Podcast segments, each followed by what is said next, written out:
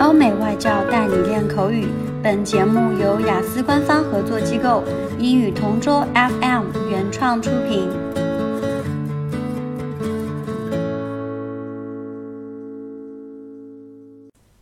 Describe a school you went to in your childhood. Some of my formative years were developed in my primary school located in my hometown. It wasn't very popular since it only catered to children in my neighborhood. I spent six fruitful years from grade 1 to grade 6 under the supervision of very kind hearted teachers, friendly classmates, and warm friends.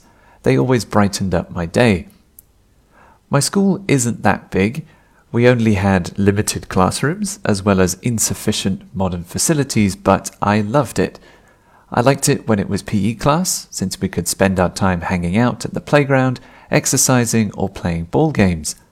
But what I loved most about it is that there were some of my best childhood memories there. It's where I met my best friend, acquired knowledge that could be beneficial to my future, inspired me to become a teacher, and it's my home away from home. It's in this institution that I learned basic maths, science, Chinese, and history. I also learned things not limited to just academic studies, but the realities of life. Our teacher taught us to become good citizens of the community without even knowing it.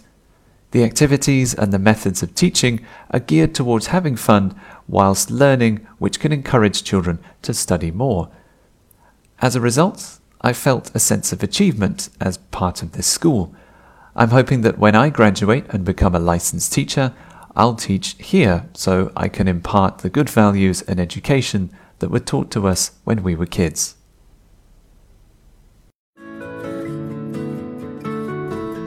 OK，今天的 Part Two 口语话题到此结束。